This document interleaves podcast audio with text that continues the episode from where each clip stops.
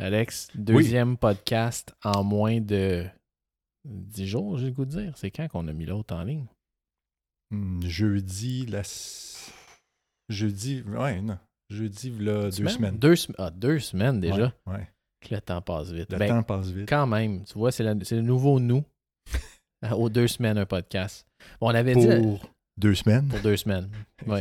Bon, on avait dit la dernière fois qu'on. Ben, en fait, j'avais dit, je t'avais imposé qu'on allait revenir un peu sur le- l'alimentation à fenêtre restreinte, le time restricted feeding ou eating. En Puis, fait, hein, ça avait été, je pense, le premier sujet de nos multiples podcasts, t'as raison. puis blogs, je pense. Oui, ça c'est ça peut qui être- nous avait lancé euh, sur la scène internationale. Effectivement. Ouais. D'ailleurs, tu reviens d'un voyage euh, de plein de conférences. Merci hein, d'être allé en, en notre nom. Ça me fait plaisir. Ça me fait plaisir. Excellent. Fait que, euh, écoute, tu te rappelles, initialement, on avait parlé du euh, jeûne intermittent, on avait un peu parlé de c'était quoi, tu sais, la différence entre le time restricted eating puis le jeûne intermittent. Mhm. Euh, on avait parlé de notion de jeûne prolongé.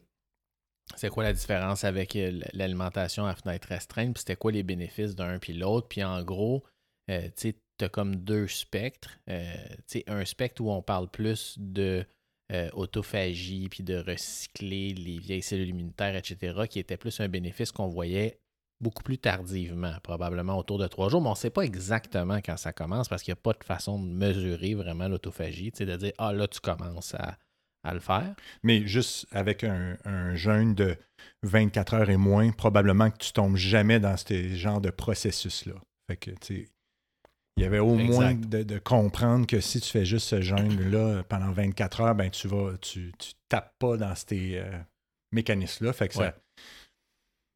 le, le- le bénéfice de, de, de faire ce genre d'affaires-là juste pour 24 heures est beaucoup plus sur possiblement une perte de poids ou, une, Ouais. ou garder son propre poids. là. Ouais. Puis sinon, tu avais tout ce qui était les diètes qui euh, vont euh, euh, ressembler à du jeûne, les fast mimicking diet, qui ont très peu de calories sur une période, mettons, de 5 jours, des choses comme ça, qui peuvent avoir un bénéfice de, euh, de Contrôle du poids. contrôle du poids, de restriction Perte. calorique, puis de Ouais. perte de poids.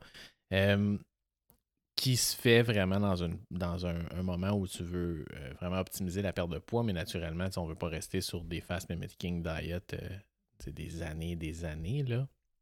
D'un, c'est plate. Puis de deux, parce que c'est c'est pas ça le but. Le but, c'est de perdre une masse adipeuse rapidement. Puis ensuite de ça, changer les habitudes de vie pour euh, euh, essayer d'avoir euh, la bonne balance entre l'exercice puis euh, ce qu'on mange pour justement garder une perte de poids à long terme. Parce que ce qui semble sortir dans un paquet d'études, c'est peu importe la méthode, le monde a tout l'air à reprendre leur poids après un an ou ça. ou- Oui, à peu près. Là. Ouais. Il y a toujours une, une phase, un peu un honeymoon phase, que dans le fond, au début, ça va super bien, tu perds du poids, tu es super content, tu es motivé. Puis après quelques semaines pour certains, voire quelques mois, presque un an, ça marche bien, ben ah, je, je pense que je peux me permettre de peut-être manger un peu plus de fast-food. Euh, ça allait bien, hey, je, vais, je vais me donner un petit cadeau, faire tout ça, puis là, ben, on retombe dans nos vieilles habitudes. Oui, fait, que Parce- ça- fait que ça démontre que tu sais, faut que tu changes aussi toute l'approche que tu as avec la nourriture aussi, euh, tu sais, quand tu veux euh, avoir maintenir une perte de poids à long terme. En fait, il y a beaucoup d'études même que je, je te dirais que probablement qu'un des focus qu'on oublie beaucoup, c'est le psychologique là-dedans. Tu sais, il n'y a pas juste. En fait, tu sais, honnêtement, là, les trois choses qu'on doit restreindre quand on essaye de perdre du poids ou contrôler ce poids, c'est soit la quantité, le temps dans lequel on mange ou la qualité, c'est-à-dire restreindre le, le- les- les- ce qui La est pas bon, la Ouais. scrap, exactement. Mais peu importe, sais, après quelques mois, il y a toujours un retour à la réalité. Puis là, ben, c'est pas clair. Est-ce que c'est juste que la, la diète ne fonctionne pas? Est-ce que c'est le corps qui s'habitue? Mhm. Ou est-ce que tout simplement, genre, euh, psychologiquement, on est un peu moins motivé, puis on se fait des, des, des, des petits, euh, des petits bonbons, genre, à chaque fin de, de cycle que ça allait bien. là. Ouais. Fait que, Parce que, comme c'est aussi ce que tu dis, euh, est-ce que justement le, le corps a changé? Parce que, effectivement, au début, euh, tu sais, une personne qui a un surpoids a un métabolisme basal qui est plus élevé qu'une personne qui a un poids euh, beaucoup plus bas pour la même personne. Tu prends les deux personnes, tu enlèves 50 livres, son métabolisme basal est plus haut quand elle est, elle est- elle est plus lourde. Ouais. Fait que c'est sûr qu'au fur et à mesure où tu perds du poids, ben, il y a aussi ton métabolisme basal diminue. Fait que c'est sûr que si tu gardes la même restriction calorique tout le temps, donné, ça arrête de marcher, c'est sûr et certain. Parce que, un, ton métabolisme basal diminue, puis deux, ben, ta masse, elle n'est plus la même qu'elle était.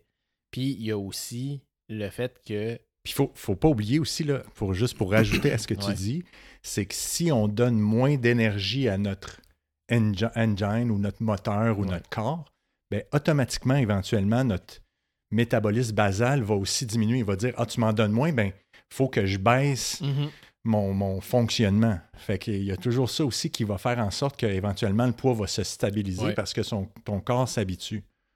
Puis dans les stratégies pour éviter que euh, cette espèce de, de- Phénomène-là. de phénomène-là se produise euh, beaucoup, c'est s'assurer que les gens ont aussi une masse musculaire adéquate. Parce que si euh, ils font juste perdre du poids, font pas d'exercice euh, qui vise à augmenter une certaine masse musculaire, souvent qui est déficiente là, chez, des, chez les gens, ben veux, veux pas, t'as pas, t'as rien vraiment pour alimenter ce métabolisme de base. Tu, sais, tu vas avoir une masse meg élevée, c'est un espèce de, de, de puits métabolique, si on veut, qui est capable vraiment d'offsetter bien des choses, bien des excès aussi. Euh, si tu as une bonne masse musculaire, ça aide énormément. Euh, je voulais qu'on revoie ensemble l'étude qui est sortie dans New England. Hey, grosse parenthèse pour revenir à. Je sais même pas pourquoi on est Ouais, parti sur. on passe souvent mais- sur, mais- des, sur des sujets. Mais je pense que c'est un bon résumé de ce qui se fait, ce qu'on a fait, de Ouais. quoi on a parlé, puis comment on pense aussi par rapport Ouais. à tout ça. là. Ben, tu sais, vous pouvez toujours aller voir le, le- le blog qu'on avait fait puis le podcast là-dessus. Puis ça, ça revient au fait que euh, tu sais, tous les faits scientifiques ils sont exposés au meilleur niveau des connaissances à ce moment-là. Puis ça fait quand même quelques années, là, ça, là, Ouais. qu'on avait parlé de ça. Genre Deux- Trois ans. Deux, trois ans. Ben, ouais, tu sais, 3-4 ans. ouais. Ben, il y a eu beaucoup d'intérêt qui a été. euh, c'est beaucoup plus populaire comme pratique. Il y a beaucoup plus de- d'études qui sortent. Il y a beaucoup plus de, de- de- On a beaucoup plus de recul. Mais naturellement, ça change un peu. euh, les- ça change pas grandement là, ce qu'on disait, mais ça démontre qu'il faut, faut garder nos connaissances à jour là, dans ces sujets-là. Puis je pense qu'il ne faut pas oublier que les études dans lesquelles ben, qu'on qu'on discutait à ce moment-là, il y avait beaucoup plus d'études animales Oui, chez les souris puis ces- affaires-là que on sait qu'on peut tenter de, de faire la même chose chez l'humain, mais c'est rarement le même phénomène qui se produit. On, ça, puis ça peut être complètement opposé même. Fait qu'il faut faire attention aux conclusions. Mais il y a des trends des fois qu'on peut, tu sais, euh, genre, qu'on peut essayer de, de- de faire dans notre propre vie, puis ça équivaut au, au modèle animal, mais des fois, ça peut être complètement l'opposé qui se passe. Ouais. Surtout, surtout dans tout ce qui a trait à la longévité. Tu sais, les humains, on a déjà beaucoup de mécanismes. Là, Tu sais, on est déjà, on, on vit quand même vieux, on est déjà bien optimisé. Puis il y avait tu sais, les espèces de nicotinamide riboside. Là. Il y a Ouais. des études qui commencent à sortir que ça augmente définitivement le cancer. Ouais. Ceux qui prennent ça. Puis c'était pas surprenant parce qu'encore une fois, chez la souris, qui n'a pas ces mécanismes-là optimisés de longévité, euh, ben, ça avait un gros impact sur leur time to exhaustion, à l'effort, euh, sur euh, leur, la- leur espèce de vigueur qu'il y avait aussi chez les, les souris qui étaient plus âgées, mais chez les humains, ça semble augmenter un signal vers euh, une moins bonne protection euh, contre le cancer. Ce qui fait du sens, d'une certaine façon. C'est pour ça qu'il faut attendre des études humaines avant de dire Ah, prends ça, fais ci, fais ça.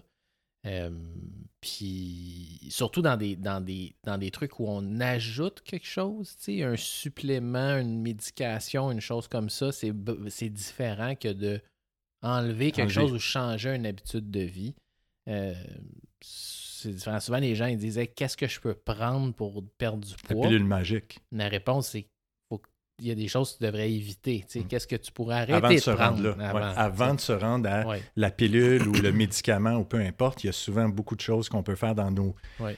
dans notre, euh, notre today. Là. Ben oui, parce que on- une personne ne se rend pas là pour rien, puis c'est facile. tu sais, C'est facile d'accumuler un, un surpoids progressivement d'année en année. Puis donné, tu te retournes et tu te dis Tabarouette, comment, comment j'ai fait pour prendre ce 25-30 livres-là?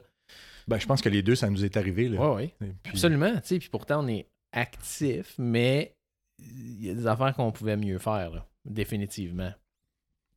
Fait que, OK, fait que là, pour fermer la troisième parenthèse de la deuxième, revenons sur l'étude dans New England qui est sortie quand, non? Euh, Je pense que c'est avril, là, ouais. Ouais. avril 2022, que si je me souviens bien. que c'était calorie restriction with or without time restricted eating and weight loss. Fait qu'en fait, c'était une étude qui vraiment, cette fois-ci humaine. dans un journal prestigieux, hein, quand on parle de, du New England Journal of Medicine, c'est comme. C'est quand même, médical, c'est quand même un, un, des, un des gros, si on veut. C'est pas écrit dans, une espèce d'affaire qui n'est pas vraiment comme toutes les publications qui sont sorties sur la COVID pendant la pandémie. Une étude démontre. Non, non, non. C'est, c'est du preprint, même pas peer-reviewed, qui devrait même pas être publié encore. Là, ça faisait des headlines. Mais là, bref, ça, c'est pas ça. C'est le, New England. C'est une étude qui a été. Euh, en tant que professionnel de la santé, quand ça vient du New England, habituellement, c'est quelque chose qui, qui peut être garant de, de qualité, mais malheureusement, il y a toujours des, articles poubelles qui peuvent se retrouver quand même dans des grandes revues comme le New England. mais ça reste que spontanément, tu as le goût de dire OK, c'est intéressant, ça s'est retrouvé dans cette euh, revue-là. C'est ça, puis ils ont, tous des forces et des faiblesses. Puis tu sais, dans, une des choses qu'on apprend euh, quand on regarde la littérature de façon critique, c'est de voir est-ce que cette étude va s'appliquer à notre population. Parce que c'est facile de dire Ah, mais regarde, ça a marché c'est, chez, ce, groupe de population-là, mais est-ce que c'est représentatif de la population dans laquelle on est? Fait que ça, ça on parle de validité interne puis externe, ces concepts-là. Euh, fait que ça, c'en est une bonne, justement, qu'il y a une discussion qu'on peut avoir là-dessus. Fait que bref, cette étude-là avait suivi 139 patients en Chine. Déjà là, mœurs différentes, cultures différentes, façons de manger, différentes. Euh, puis, euh, ils les avaient séparés en deux groupes de façon euh, complètement aléatoire. qui était on voulait leur faire perdre du poids. C'est ça l'objectif. Fait qu'ils regardaient la restriction calorique seulement versus la restriction calorique, mais dans une fenêtre restreinte. Puis ils comparaient la population, puis ils regardaient est-ce qu'il y avait un changement dans le poids à 12 mois? Puis quand on regarde la méthode, en fait, tous les patients, ils devaient faire la même affaire. Fait qu'ils devraient, ils devaient euh, prendre une diète de 1500 à 1800 kilocalories par jour pour les hommes, puis 1200 à 1500 pour les femmes. Si on regarde euh, la diète nord-américaine, c'est beaucoup plus bas que ce que la moyenne des gens consomment. Fait que, je serais curieux de voir de où ils partaient exactement. Euh, mais probablement que c'est une restriction calorique d'à peu près 500 kilocalories par jour pour les deux groupes. Euh, puis d'attitude, après ça, il disait mange qu'est-ce que tu veux, mais voici euh, ce qu'il faut la quantité qu'il faut que tu manges. Puis encore une fois, on pourrait critiquer sur comment ils calculent ça, parce qu'on sait que c'est pas, pas ce que tu précis, là, estimer les calories dans une portion. oui, ça, c'est message pour tout le monde. Là quand vous allez à l'épicerie puis c'est marqué tant de calories ou tout ça, là, ça peut être vraiment là, plus bas ou bien beaucoup, plus haut. Là. Puis là, après ça, toi, tu fais un repas avec ça, tu mixes ça avec de l'huile d'olive, du si un peu de ça, puis là, tu c'est vraiment tough à dire combien tu manges par jour. Euh, fait, fait qu'il avait pris ça, puis chez ceux qui étaient assignés au groupe euh, d'alimentation à fenêtre restreinte, c'était entre 8 heures le matin et 4 heures l'après-midi qu'ils mangeaient. Fait qu'un 16-8, là comme on entend habituellement pour l'alimentation par fenêtre, le, classique 16-8. Étant. Ben, 16 heures que tu es à jeun, puis 8 heures que tu ta fenêtre d'alimentation. OK. Fait que, c'est un peu tout ce que tu fais. Euh, tu fais ça encore religieusement ou? Ben, j'essaie de le faire. Moi, j'ai l'application Zero Fasting, je pense. Euh, Ouais, je suis commandité. Non, aucunement. C'est juste plus facile à tracker un peu. J'aime ça juste. En fait, tu sais, maintenant, je l'utilise beaucoup plus pour me forcer à, un, comprendre l'impact que la, le, souper à laquelle je le prends. Puis, tu sais, on dit souvent l'heure à laquelle je le prends, dans le fond, ouais. On dit souvent qu'on veut avoir un trois heures au moins après le souper pour euh, optimiser le, début de son sommeil, le sommeil profond, peut-être venir jouer au niveau du cortisol et tout ça. Fait que je l'utilise beaucoup plus pour faire ça, puis un peu me motiver à. Je, t'avoue que de savoir que j'ai ça, c'est beaucoup plus point de vue qualité de la nourriture que je vais prendre, puis de faire attention de mon premier réflexe le matin, de ne pas te prendre, euh, je sais pas moi, un, beigne ou un biscuit ou quelque chose comme ça, de dire. Hey, ouais, ben, ça traîne toujours sur ton comptoir, ça. Exactement, exactement. Euh, merci Bernie Bang, me semble, c'est sont vraiment bons, sérieux. On ira là ensemble, mais ça, je suis commandité aussi. Pas tout. Mais, euh, fait que c'est un peu ça. Fait que je l'utilise beaucoup plus euh, pour faire, tu sais, pour un peu un motivateur que euh, de, d'allonger ma fenêtre ou m'assurer puis de suivre mon poids ou quoi que ce soit. Là. OK. Puis pendant le, le- le training de triathlon, ah bon, on fera, on fera une petite parenthèse sur nutrition pour performance versus longévité. Là. Ouais.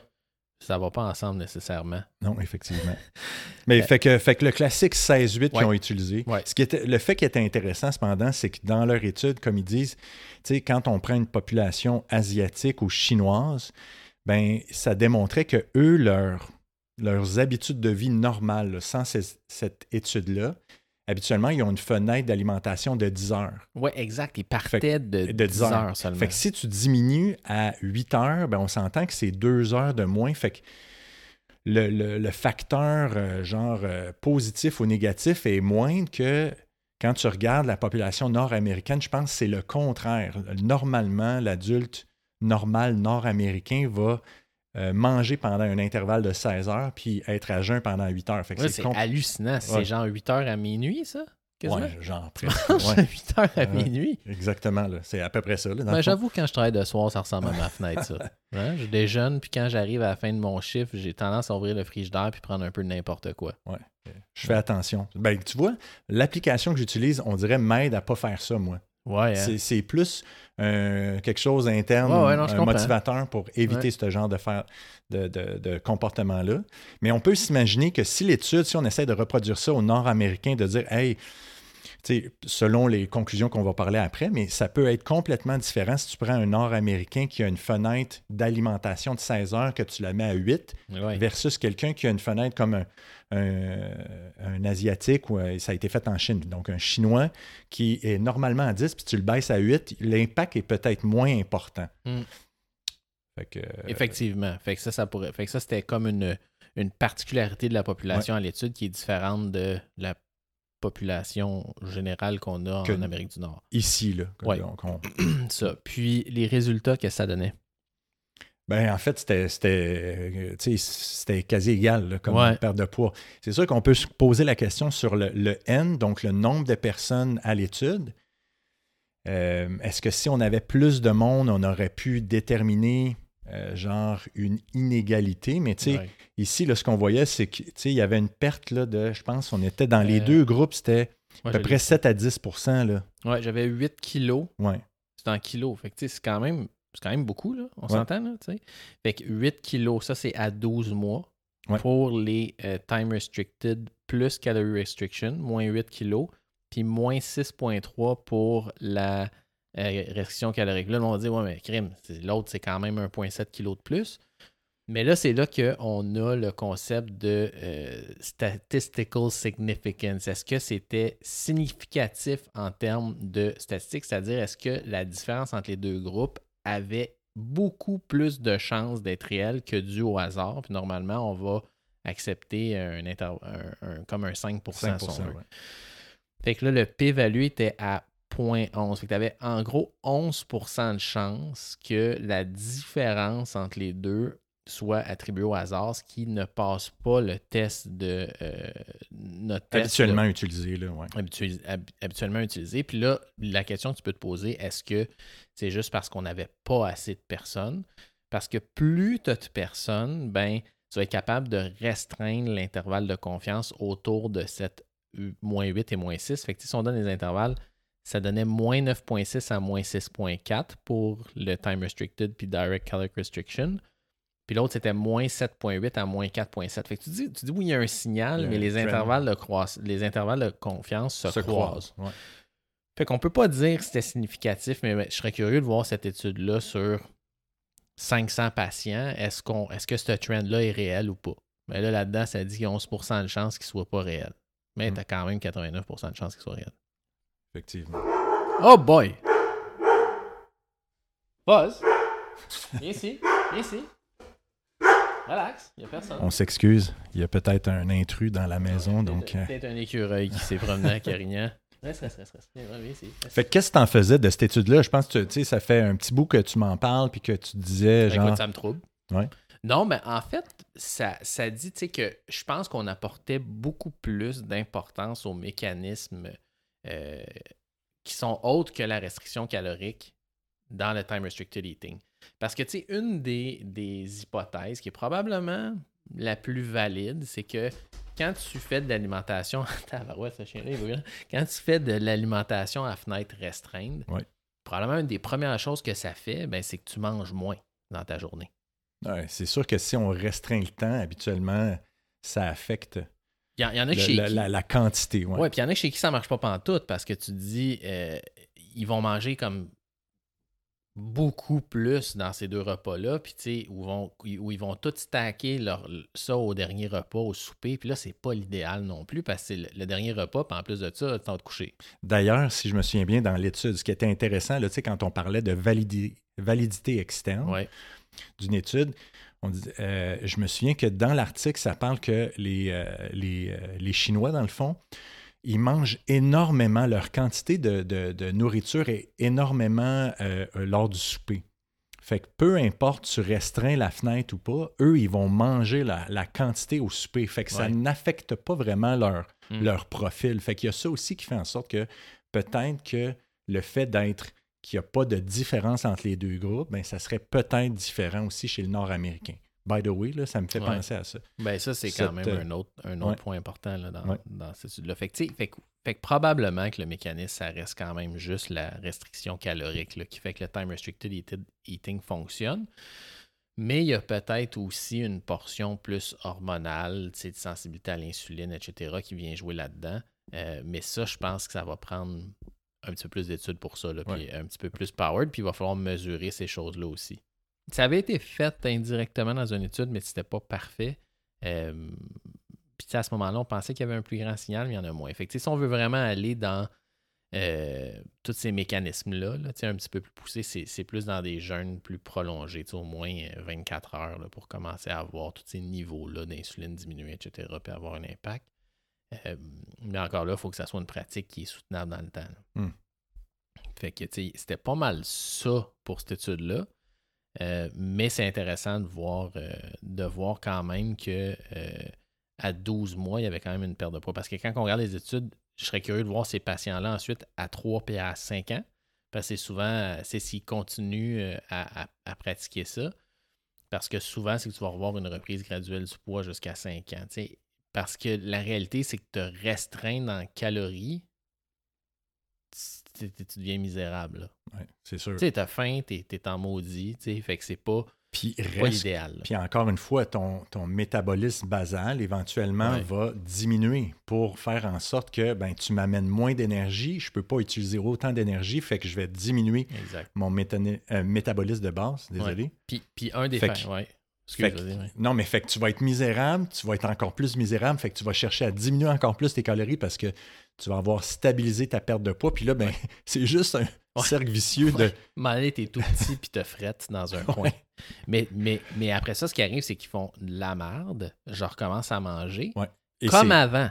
Mais pire. là, tu manges comme avant avec un métabolisme de base qui est 30% plus faible. Tu reprends du poids en dérangé. Chaîné. Oui, vraiment. Fait que, fait que, c'est pour ça souvent qu'il y a des rebounds qui n'ont pas d'allure. Fait que ça, fait que ça veut dire que, il faut changer d'autres habitudes de vie en arrière de ça pour corriger ces déficits métaboliques-là chez les gens qui ont un surpoids. Puis, augmenter la masse musculaire est toujours bon, à moins que ça soit, le classique qui a joué au foot toute sa vie, puis il a une méchante masse musculaire, là, il arrête, ou il se blesse, puis là, il prend 90 livres et, et plus. Là, des fois, c'est des, des- des- des trucs astronomiques.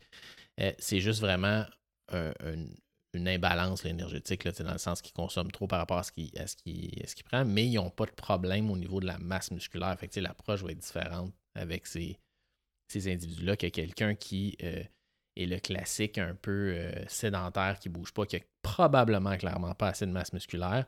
Puis en plus de ça, il diminue, diminue, diminue son métabolisme de base sans faire d'interventions qui vont euh, augmenter leur masse musculaire maigre pour différentes raisons. Ben là, je pense que c'est une recette qui euh, est vouée à l'échec ou qui, à long terme, tu sais, est pas l'idéal parce que dans le processus de restriction calorique, ils risquent de diminuer encore plus leur masse musculaire. Puis là, chez les femmes, surtout, tu vas voir, plus ils deviennent âgés, leur densité osseuse tombe dans, dans la cave. Ils, sont, ils ont plus de. Ils, ont, une certaine fragilité, puis ça fait des gens qui, en vieillissant, deviennent juste très fragiles. Ouais. Ils tombent et ils se cassent quelque se chose. ouais. Fait fait fait qu'il y, a- il y a toute une approche là, à avoir dans tout ça.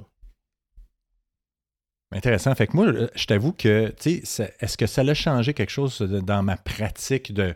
Parce que je pratique encore ce que je considère en, partie le, jeûne intermittent ou l'alimentation par fenêtre, je te dirais. Mais je suis plus dans un temps de jeûne à peu près entre 13 et 16 heures. Je n'ai pas d'objectif précis que je dois avoir à chaque jour. Mais en gros, ça m'aide surtout, comme je te disais, au niveau mental, de pas. Le, premier réflexe quand je me lève, c'est pas de manger nécessairement. Je trouve que quand je mange, dès que je me lève, je trouve ça lourd, puis on dirait que j'ai de la misère à me réveiller plus. Fait que je t'avoue que ça évite ce genre de comportement-là. J'aime mieux bien m'hydrater quand je me réveille. Euh, puis par la suite, c'est surtout aussi de restreindre à l'heure à laquelle je vais souper pour éviter que ça vienne contrecarrer un bon sommeil, euh, diminuer le, temps de sommeil profond. Puis j'imagine, par euh, de facto, un petit peu aller jouer sur le cortisol aussi ou dérégler mon cortisol.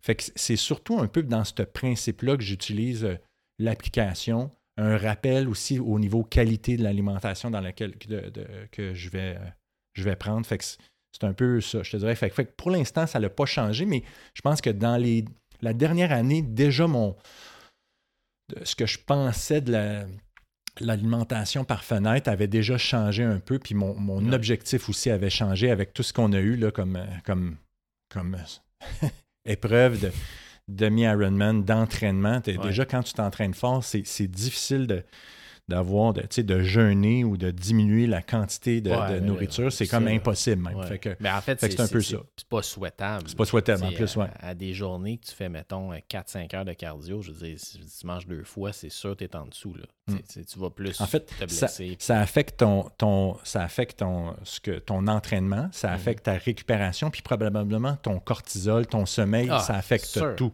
Écoute, fait que, c'est... Ben oui, bunker là, dans un training, là, ce que ça fait sur le niveau de stress hormonal, c'est vraiment, vraiment pire que euh, ne pas euh, faire de jeûne intermittent, par exemple.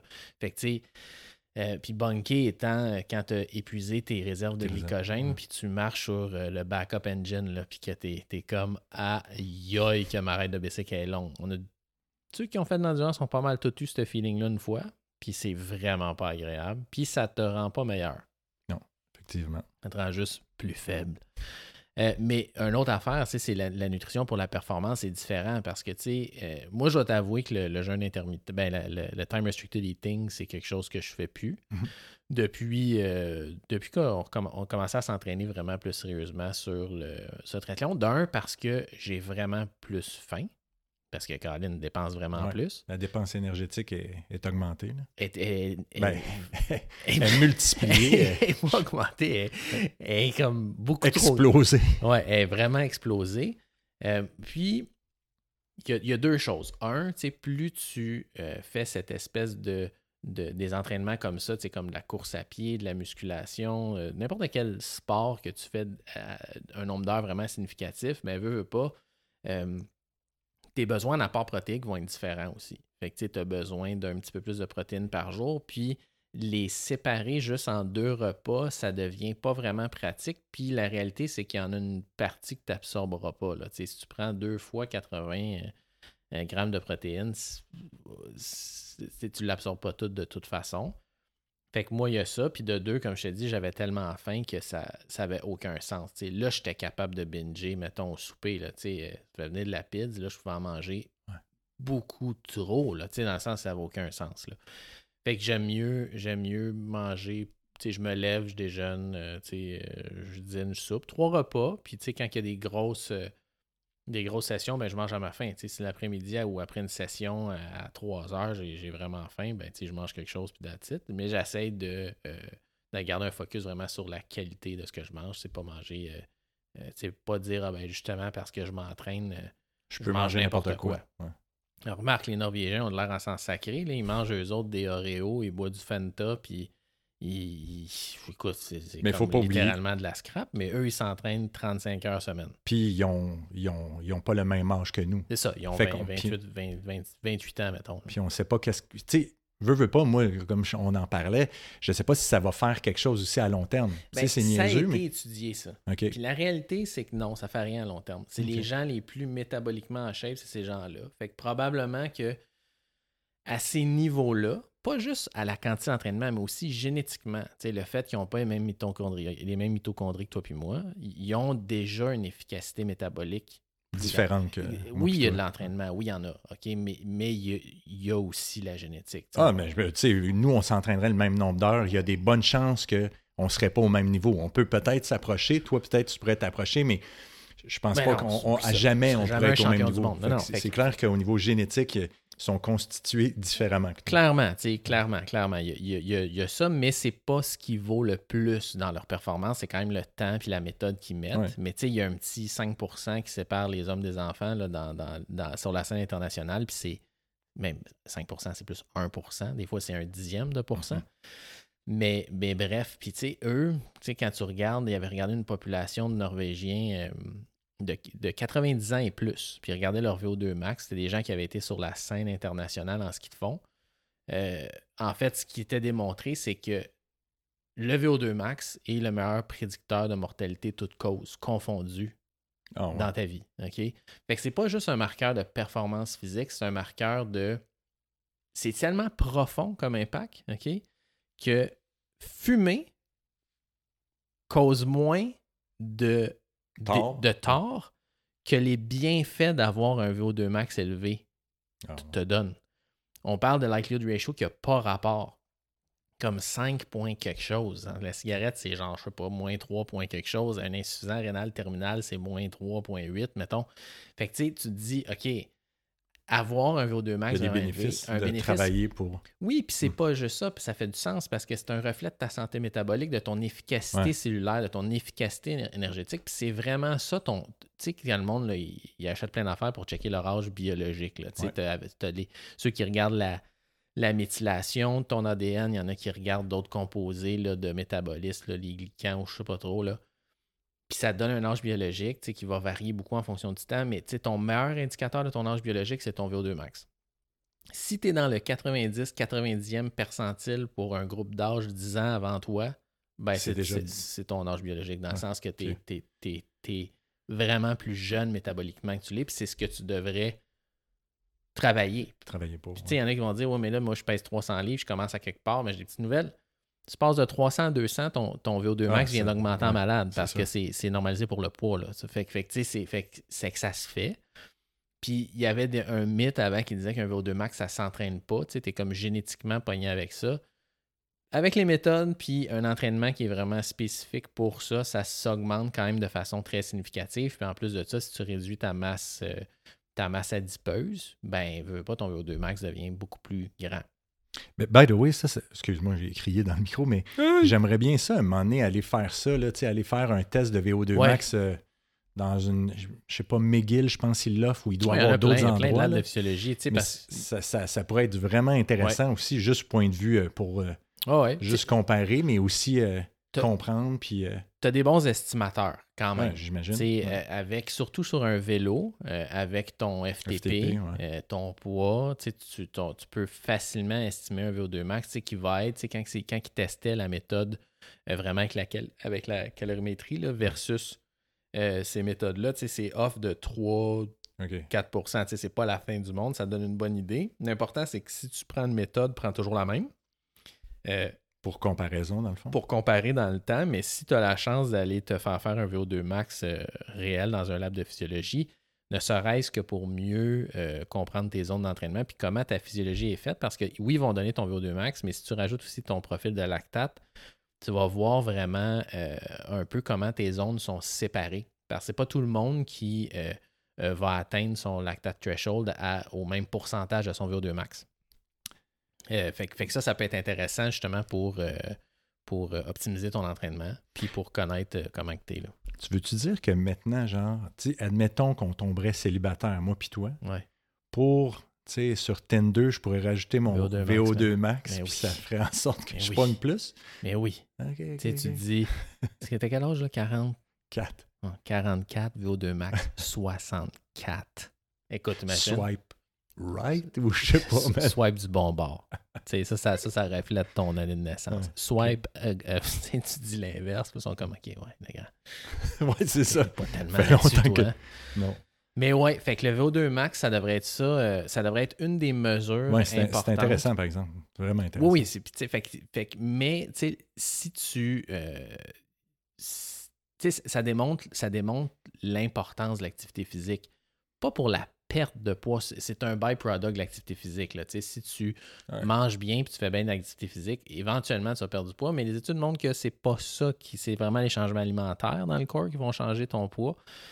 Mais les bienfaits de l'activité physique sont autres. Puis point de vue métabolique, puis le monde dit ouais, métabolique, c'est quoi ça veut dire? Ben, ça, ça veut dire que tout ce qui est résistance à l'insuline, diabète, syndrome métabolique, tout ce continuum-là là, qui a un impact profond sur la santé des gens, qui va donner des, Cholestérol. ben oui, qui va donner des problèmes cardiovasculaires, qui va entraîner des problèmes de microcirculation, oculaire, rénaux, euh, Cérébral. sais, Ouais.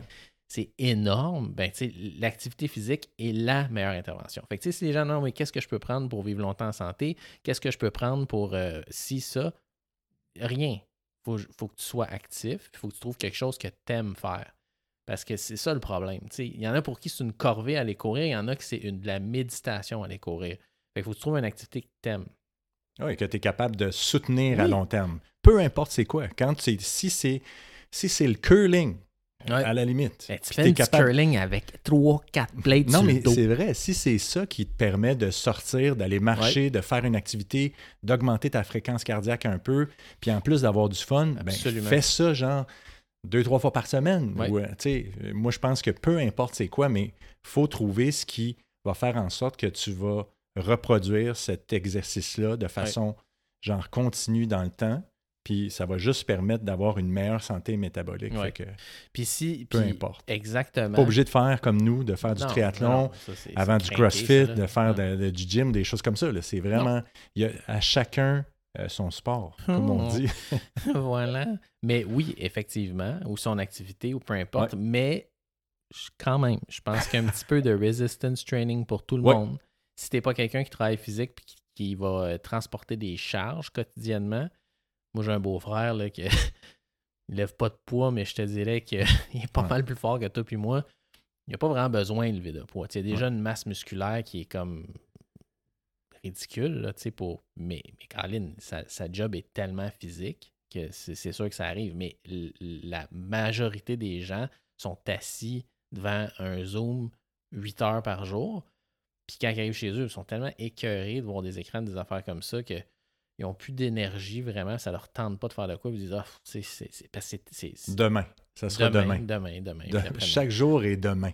Et c'est pas juste ça, c'est que tu t'es t'es drainé mentalement. Si en plus ton activité physique c'est une corvée, ben oublie ça, là. c'est sûr ça te tente pas. Mais si c'est quelque chose que tu as hâte de faire ou que tu te dis Hey, ça c'est du plein air, j'aime ça prendre de l'air, puis je vais aller faire telle affaire, ben ça vaut la peine. Fait que, il y a des... Puis souvent, il y a des gens qui ont besoin d'espèces d'entraînement de groupe, des clubs de plein d'affaires. Il y en a un paquet là, que tu peux te joindre puis euh, faire du sport, mais c'est extrêmement important pour la longévité en santé, l'activité physique. Tu peux pas être vieux puis en forme si tu n'es pas actif. C'est impossible. Mais, mais juste, tu as mis un bon point. la composante psychologique d'entraide ou d'encouragement, pour la plupart ou pour beaucoup de monde, est super important. Fait également, ça fait partie de quand tu choisis quelque chose ou une activité, de voir. Si c'est en groupe, ça te permet d'avoir cette motivation-là, puis de soutenir à long terme, de, de- de- de sortir puis de faire quelque chose, là, ben, Mhm. c'est- tant mieux. Là, mais Mhm. c'est vrai que ça peut être une composante super in- euh, importante de. Puis je pense que c'est euh, bien correct que ça soit de même aussi. là. Je pense qu'on fait partie des, des quelques personnes, disons que, genre, spontanément, moi, j'ai ce besoin-là intrinsèque de faire de l'activité physique. J'ai pas besoin que quelqu'un m'encourage. C'est toujours le fun d'avoir des encouragements, mais moi, c'est, c'est, c'est nécessaire pour ma santé, que ce soit psychologique puis physique. Mais il y en a d'autres, puis je pense que c'est la majorité du monde qu'il faut qu'il y ait cette composante psychologique-là d'entraide ou de collaboration ou d'encouragement. Et c'est tant mieux. Tant mieux si c'est ça que ça te prend, puis tant mieux si ça te permet de faire ça à long terme. Puis, fait que d'aller peut-être vers des activités, des groupes ou des entraînements qui te permettent d'avoir cette, euh, ce- ce- cet encouragement-là. Ouais. Ça l'enlève à rien avec euh, à ton activité. Là. On est d'accord. Mm. Moi, je suis l'inverse. Puis il y en a sûrement qui sont de même. Moi, je suis extrêmement loner. Mhm. je- S'il y a quelque chose que j'aime, c'est Ouais. partir faire une ride de bike tout seul ou, ou partir courir tout seul. Mais c'est ça, c'est ça que je disais. Je pense tu que nous deux, on n'a pas besoin Non. de cette motivation-là. Mais c'est vrai que c'est le fun, tu. Ouais. Surtout si c'est un groupe d'amis, euh, tu j'avais fait une ride là, de bike euh, récemment Ouais, avec, le avec- JP, là, tu ouais. Ça ajoute vraiment une dimension qui est vraiment plus le fun que euh, rouler tout seul. J'aime ça quand même, mais si tu es avec quelqu'un qui, qui tripe autant que toi, c'est- ça change vraiment l'expérience. Puis tu te dis, aïe, aïe, la journée, elle passe, c'est super le fun. Tu parles, c'est- en plus, c'est social. Là, tu Ouais. tu jases de plein d'affaires. sais, une ride de bike de 5 heures. Écoute, c'est à temps de- 250 watts, là, on parlait là. ah non, regarde, on n'a aucun problème. Après ça, j'avais pas mal nulle part. J'étais pas fatigué. Non, j'étais top shape, regarde.